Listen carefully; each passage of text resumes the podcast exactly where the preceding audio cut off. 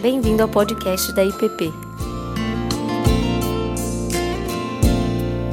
A mensagem que você está prestes a ouvir foi ministrada pelo pastor Tiago Tomé.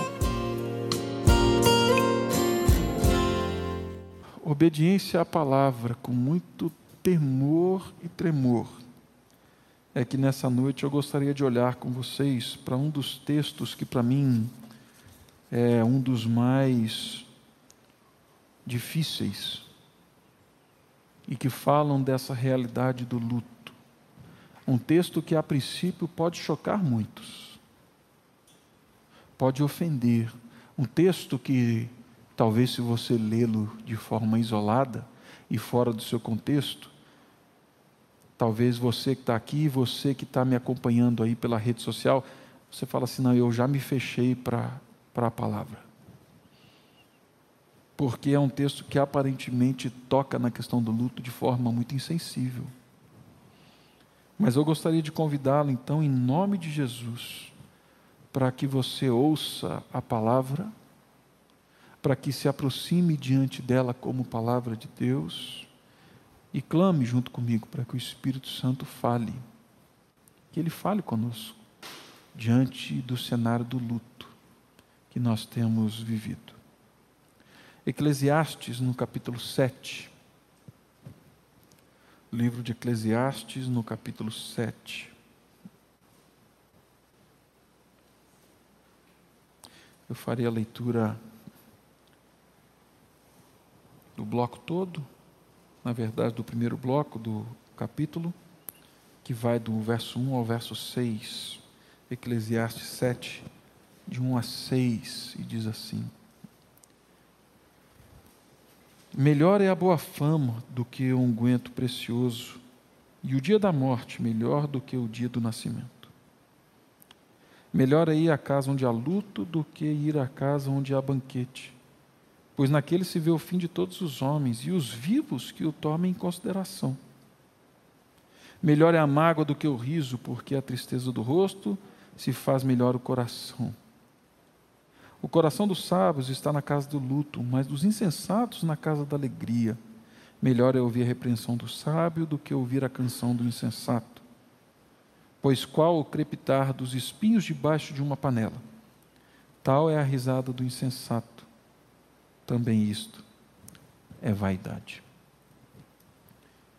Pai Santo, que o Senhor nos conduza na meditação da tua palavra, é a palavra do Senhor possamos ouvi-la, guardados guiados pelo Teu Espírito Santo. Em nome de Cristo. Amém. Amém. Meu irmão, para muita gente, o livro de Eclesiastes é como é como o filho rebelde do cânon das Escrituras. É, ele nunca foi visto com bons olhos ao longo da história e da, e dos comentários bíblicos que foram sendo criados dos livros das Escrituras. As avaliações mais frequentes de teólogos e não teólogos é que o livro de Eclesiastes ele é nilista, materialista, que ele é pessimista, que ele é cínico, ah, que ele é fatalista, que ele é um livro experimental. E eu creio que uma das passagens que contribui para essa percepção, para mim, muito equivocada do livro de Eclesiastes, de Eclesiastes, uma das passagens que contribui para isso é essa daqui que nós lemos. Essa passagem que fala sobre o luto, ela é uma passagem dura, difícil e que para mim requer uma brandura do coração para tratá-lo. O capítulo 7 é como se fosse uma dobradiça no livro de Eclesiastes. De um lado, ele veio tratando sobre a vida debaixo do sol, de um lado, ele veio tratando sobre as vaidades, e ele continua, mas agora ele começa a falar de uma outra realidade. Ele começa a falar de algo que não é vaidade. Ele começa a sinalizar, como sinaliza no capítulo 3, realidades que são maiores do que a vaidade, do que é passageiro, daquilo que é vapor na nossa vida, na história humana, no dilema humano. E ele começa ele assim que abre essa nova realidade no capítulo de Eclesiastes, ele abre falando daquilo que é mais doloroso, daquilo que é mais dramático na experiência humana. Ele fala do, da morte e do luto. E ele diz algo aqui que intriga a gente. Ele diz: é melhor você ir à casa do luto do que ir à casa onde há festa, porque ali se vê o fim de todos os homens. E ele ainda faz um outro apelo: e aqueles que estão vivos, levem em conta. Por que levar em conta um dia tão difícil? Por que levar em conta o dia da despedida? Por que levar em conta o dia do luto? Muita gente acha que o autor, que se intitula o pregador, e que nós sabemos ser Salomão, alguns dizem que ele estava com a cara cheia de vinho quando escreveu isso. A verdade é que nesse texto que nos assusta, nós somos convidados a encarar o luto frente a frente e tentar ouvir alguma coisa alguma voz que vem do próprio luto. Eu creio que a casa do luto nos coloca frente a frente com algumas realidades que nós tememos, que nós teimamos em esquecer e apagar da nossa história. Eu creio que a casa do luto, ela nos coloca diante de uma realidade que talvez a casa da festa não nos colocaria. Em primeiro lugar, o que a casa do luto faz é revelar para mim e para você a nossa fragilidade, a fragilidade humana, a fragilidade da nossa vida. Longe das histórias, né, dos heróis da Marvel que eu gosto muito, nós não somos super-heróis e super-heroínas. Nós não somos meta-humanos. Nós não conseguimos lidar com tudo o tempo todo em toda a nossa história. Nós temos uma falsa ilusão de poder, porque a tecnologia e tudo aquilo que nós crescemos e desenvolvemos pela graça de Deus, muitas vezes nos faz segurar algumas realidades da vida como se nós tivéssemos controle sobre elas, como se nós tivéssemos poder. Mas a verdade é que nós não temos. Nós somos frágeis. Nós conseguimos hoje, com a internet, com a rede, eternizar momentos. Nós conseguimos visualizações, likes, nós conseguimos projeção, mas o fato é que na casa do luto, que chega para todos aqueles que estão vivos, na casa do luto, nós temos uma declaração, e a declaração é: nós somos pó, e ao pó nós voltaremos. A Bíblia usa uma outra expressão que é bonita, que nós somos como uma flor, mas é uma flor que cresce, que morre e é lançada ao forno. A nossa vida ela é passageira um vírus de proporção nanomicroscópica sai das fronteiras de um país do outro lado do mundo e coloca a gente nessa circunstância aqui, porque nós somos frágeis. E infelizmente nós somos mais frágeis do que imaginávamos, do que nós gostaríamos de ser. E a casa do luto me coloca e te coloca diante desse cenário. Nós somos frágeis. A casa do luto, nessa fragilidade, vai nos ensinar a lidar com a imprevisibilidade mais previsível da história humana a morte. Ouvindo um professor, anos atrás, no seminário, ele dizia que um a cada um ser humano vai passar pela morte, ou seja, não tem jeito. A casa do luto nos fala disso e mais. Ela ela não escolhe ninguém, ela não segrega.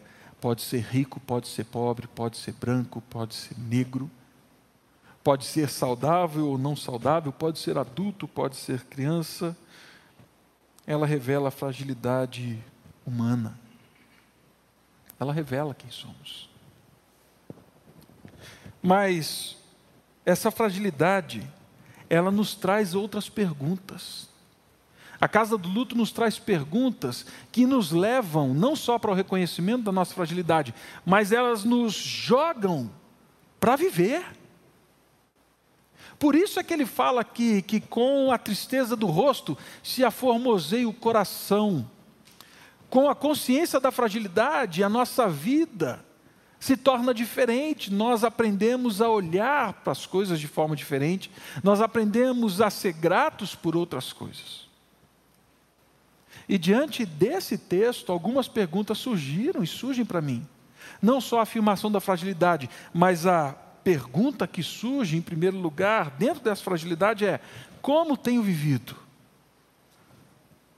Como temos vivido até aqui? A casa do luto sempre vai me levar a essa pergunta, diante da fragilidade, diante da, da vida como vapor como eu tenho vivido, como eu tenho investido os meus dias, como eu tenho gastado os meus dias, como viver os meus dias sem que eles realmente sejam como uma nuvem que passa. Capítulo 7 começa com um verso assustador, mas muito interessante. Ele diz assim: Melhor é a boa fama do que um unguento precioso, e o dia da morte melhor do que o dia do nascimento.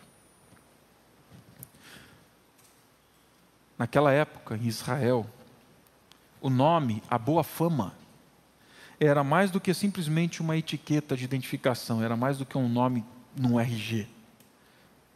O nome, ele procurava expressar a natureza básica de alguém, a forma como a pessoa vive, quem ela é. Os nomes sempre foram assim, em sociedades tradicionais, até hoje é. O que ele está dizendo aqui é que mais vale uma vida íntegra, um ser íntegro, justo, reto, do que um velório e um cortejo cheio de pompa, cheio de glória, cheio de unguento precioso. Paulo escrevendo lá em 1 Coríntios, no capítulo 2, no verso 14 e 16, e ele diz para mim e para você que nós, que vivemos nessa realidade sim, que é vaidade, que é vapor, nós fomos chamados a ser, nessa realidade de vapor, o bom perfume de Cristo, tanto para os que estão sendo salvos, quanto para aqueles que estão perecendo. O que Paulo está dizendo é que diante dessa fragilidade, e olhando para o texto bíblico aqui, o que nós vemos é que diante dessa fragilidade, o nosso chamado é ser, não um guento precioso do dia da morte, mas ser o bom perfume de Cristo em tudo aquilo que fazemos, na maneira como tocamos a vida. Há como vivermos a nossa realidade sem entendê-la só como vaidade. E isso é na medida em que nós vivemos como Cristo, amamos como Cristo, perdoamos como Cristo, investimos nos relacionamentos como Cristo, ouvimos Deus como Cristo, seguimos e servimos Deus como Cristo. no capítulo 9 ainda do livro de Eclesiastes, ele vai dizer para aqueles que estão debaixo do sol, mas que temem a Deus, que seguem aquele que está acima do sol, ele vai dizer para mim e para você assim, a partir do verso 4: Para aquele que está entre os vivos, há esperança. Sim, a nossa existência ela é repleta de fragilidades, mas há esperança. Há esperança, ele continua no verso 7. Por causa disso, você que é frágil, Mas você que consegue entender e consegue me ver e sabe que eu estou acima dessa realidade, abaixo do sol, ele diz: Vai, come com alegria o teu pão e bebe gostosamente o teu vinho. Ele não está falando aqui para você ser e eu, nós temos um glutão, bebedores de vinho por aí. O que ele está dizendo aqui é para que a gente viva e desfrute da comunhão, da vida, da alegria, dos encontros, daquilo que a mesa proporciona. Há como viver, mesmo diante das fragilidade, da fragilidade da vida, de uma forma que Deus se agrade e mais, que não seja vapor. Por isso ele fala: desfrute dessa relação da mesa. Desfrute daquilo que essa mesa representa. Viva com alegria com aqueles que estão ao seu redor.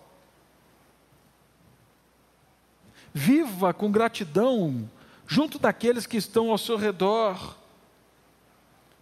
E ele continua falando assim: Pois Deus sabe de antemanhã, de antemão, das tuas obras, e mais, ele se agrada. Capítulo 9 ele se agrada. Deus se agrada do que? Do vapor da vida? Não. Deus se agrada daqueles que reconhecem, que o temem, que o buscam e, mesmo diante das fragilidades da vida, continuam percebendo os pequenos abraços dele. Que vivem com o olho no eterno, que lidam com a realidade a partir dele.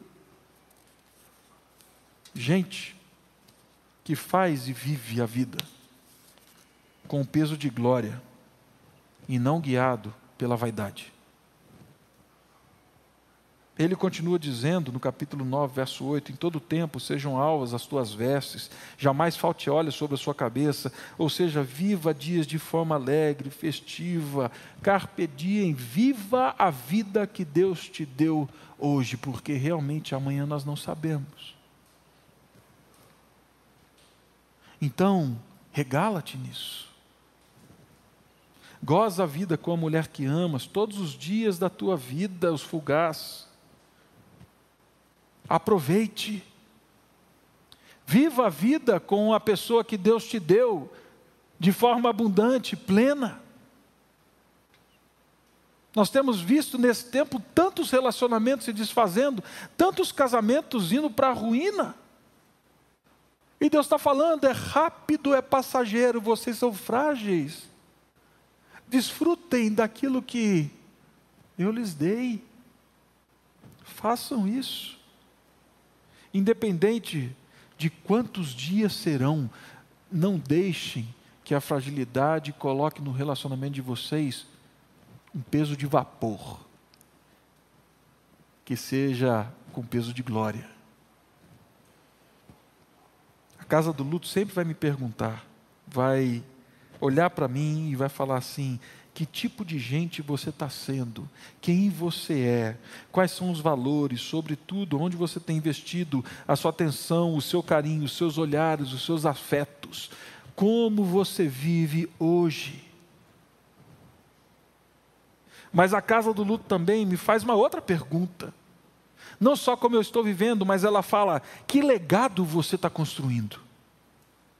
O que você está construindo no meio da sua vida, no meio desse pequeno tempo? Alguns vão dizer: não vou construir nada porque é passageiro mesmo.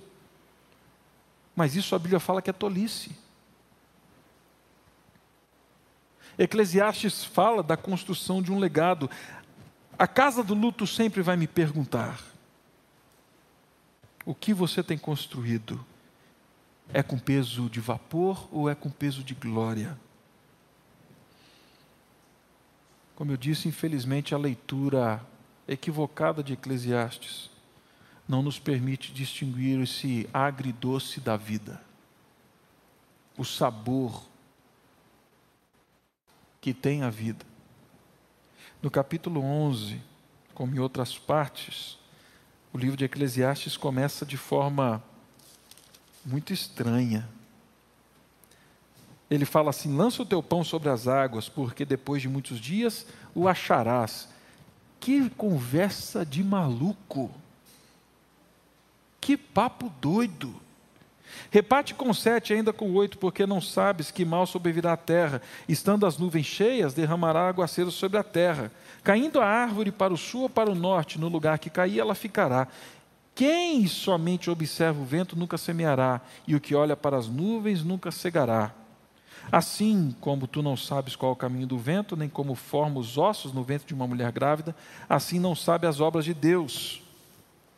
Semeia pela manhã a tua semente, e à tarde não repousas a mão, porque não sabes qual prosperará, se esta, se aquela ou se ambas igualmente serão boas. Sobre o que, que Salomão está falando? que, que Deus está querendo dizer para a gente com isso? A referência aqui, meu irmão, não é de um maluco que sai com um pedaço de pão, que joga ali no Lago Paranoá e fala assim: agora eu vou ficar esperando, porque pode ser que esse negócio aqui dê bom. E eu vou comer esse negócio ensopado, feio, depois de alguns dias. Não é disso que ele está falando. Salomão sabia que para um reino continuar para que ele pudesse prosperar, para que pudesse ter futuro, ele deveria investir. Então, Salomão, ao longo da sua história, ele não só dos seus recursos enchia embarcações, mas de pessoas do reino dispunham dos seus, da, das suas peças, das suas artes, daquilo que produzia, nas embarcações, essas embarcações viajavam por dois, três anos, negociando, e quando voltavam, voltavam com ouro, voltavam com prata, com marfim, voltavam com animais. Ele olha para o futuro. É alguém que lança o pão, ele não está falando do pão em si, ele está falando da subsistência. É alguém que olha para o futuro, mas é certo, tem imprevisibilidades nisso. Pode encontrar tempestade, Pode ser que a árvore caia ou não, e por causa disso, da fragilidade da vida, daquilo que não sabemos, nós vamos ficar parados, estagnados. Ele fala: não, invista, cultive, construa um legado para que aqueles que vêm depois de você possam desfrutar disso. Por isso, reparta com sete, com oito. Faça frutificar a vida. Não é porque é frágil que você não deve investir no legado. Mas quando eu falo de legado, eu pergunto para você que herança você tem construído. Eu não estou falando de financeiro, não. Eu estou falando de uma herança de vida, de fé, de caráter, de hombridade, de testemunho. A casa do luto me pergunta: o que você vai deixar para aqueles que estão vindo depois? Como Deus vai ser glorificado ou não por meio da sua vida, do legado que você construiu e está deixando. Quais são as marcas que eu deixarei impressas para aqueles que vêm depois de mim? Mas por último, em último lugar, a casa do luto me faz uma outra pergunta. Ela revela a minha fragilidade, ela pergunta como eu vivo, ela pergunta sobre o legado que eu estou construindo, mas talvez a pergunta mais dura que a casa do luto faz a mim e a você, você que está me ouvindo, é: para onde você vai? Qual a sua esperança diante da morte? Qual a sua esperança? Onde está a sua esperança? Qual é a sua esperança depois que a vida esse vapor passar.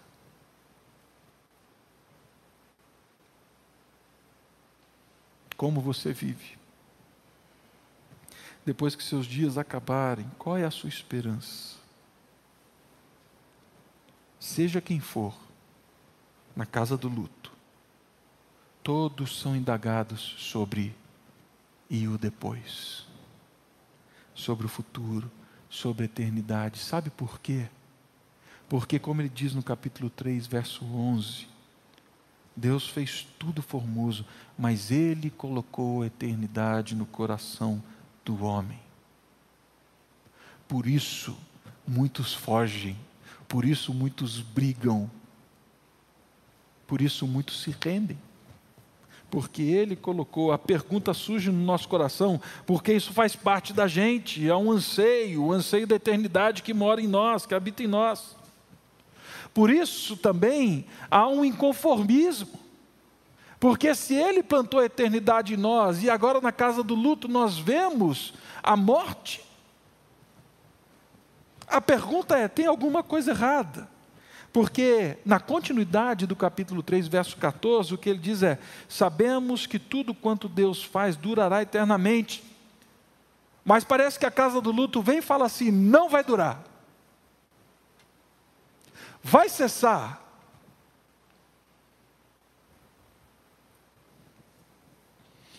Como lidar com isso? Onde encontrar essa resposta? O nosso Senhor Jesus, no Evangelho segundo João, no capítulo 14, no verso 14, ele diz assim para mim e para você: Não se turbe o vosso coração. Credes em Deus, credes também em mim. Na casa de meu pai há muitas moradas. Se assim não for, eu vou teria dito: Eu vou preparar-vos lugar. E quando eu for e vos preparar lugar, Voltarei e vos receberei para mim mesmo, para que onde eu estou estejais vós também. A casa do luto me lembra que tem um dia mau. Mas para aqueles que estão em Cristo, guardados em Cristo, debaixo de Cristo, a pergunta do e o que vem depois não fica sem resposta. Ela não é uma pergunta sem resposta. Para aqueles que dormem em Cristo, há um lar. E como cantam amigos, uma música que eu gosto muito. Não há uma parede, não há um beco sem saída, não há uma interrogação, não há um abismo. No final dessa jornada existe um lar não é um hotel, não é uma pensão, não é um acampamento. O que a Bíblia diz é que existe um lar. Que esperança nós temos? A esperança é que no dia exato, no segundo exato, em que nós expirarmos aqui, como um vapor, nós respiraremos na eternidade no lar. Mas esses que têm essa certeza, só têm se estiverem guardados naquele que venceu a morte na cruz, o nosso Senhor Jesus. E aquilo que antes era cheio de terror e temor e medo, agora se vê revestido de grata esperança. Não é que é fácil, mas se vê revestido de grata esperança. Assim, embora seja duro e difícil, a palavra de Deus, na sua sabedoria, nos encontra nesse luto, nos encontra nessa semana. Revela as nossas fragilidades, sim, mas ela vem nos ensinando a viver uma vida que não é vapor, que tenha peso de glória. E ela faz algumas perguntas: como você tem vivido, como você tem investido, que legado você vai deixar em mais? Onde está a sua esperança? Por fim, antes de terminarmos, é bom lembrar que o Salomão, o autor de Eclesiastes, tem uma questão importante para responder no livro dele.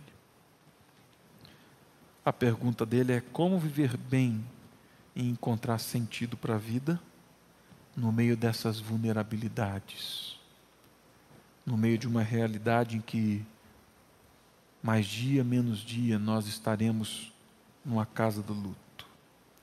Como viver bem de maneira que a nossa vida não seja só vapor, não seja só vaidade, ele termina o livro de Eclesiastes dizendo assim, no capítulo 12, verso 13: De tudo que se tem ouvido, a suma é: teme a Deus, guarda os seus mandamentos, pois isso é o dever de todo homem. Se a gente consegue pegar todo o livro, eu espero que você leia. Se a gente pegar todo o livro, que ele está dizendo é sim. A vida é cheia de oscilações instabilidades, alegrias e tristezas, realizações e, e, e desconstruções. Ela é cheia de festas e desfrute das festas, mas ela é cheia de luto também. Mas tudo isso, toda essa vida que está debaixo do sol, só vai ter sentido para você e para mim, só vai ter peso de glória, só vai permanecer, não vai se tornar vapor, se eu e você vivermos a vida por meio daquele que está acima do sol, por meio daquele que é grande poderoso, que é o nosso Deus. Temer a Deus envolve um relacionamento de grata submissão e confiança a Ele. Por isso, viva o dia de hoje à luz da eternidade do amanhã do nosso Deus. Viva o dia de hoje à luz da eternidade, à luz do nosso Deus, que não está sujeito ao vapor da vida, aquele que está acima do sol. Viva o dia de hoje movido pela eternidade do amanhã, olhando para Deus. Por isso, não banalize, não tente aplicar uma tarja de morfina espiritual sobre o luto. Dói. Sentimos mas de alguma maneira ainda nessa conversa tão dura, e eu confesso para vocês que eu estou brigando com esse texto a semana toda, mas de alguma forma ele chega, como palavra de Deus falando assim: saiba que você é frágil, mas preste atenção na maneira como você está vivendo. Crie intencionalmente um legado de vida. Cultive a sua esperança. Viva o hoje à luz do eterno. Não banalize o luto. Não tente colocar ele dentro de uma caixa. E clame a Deus para que nesses dias Ele te encontre, Ele nos encontre como igreja, Ele nos encontre como povo dele, mesmo em meio ao luto. Pai Santo, nós clamamos para que o Senhor fale conosco e que possamos lidar com as perguntas que a casa do luto faz a nós. É certo, Pai, que existem muitas outras. A essas nós pedimos que o Senhor responda, mas a essas que nós colocamos aqui hoje que o Senhor nos mova a respondê-la com uma vida de entrega, de gratidão, de reconhecimento da tua bondade. Em nome de Cristo. Amém. Você acabou de ouvir o podcast da IPP. Para saber mais, acesse nossa página em www.ippdf.com.br.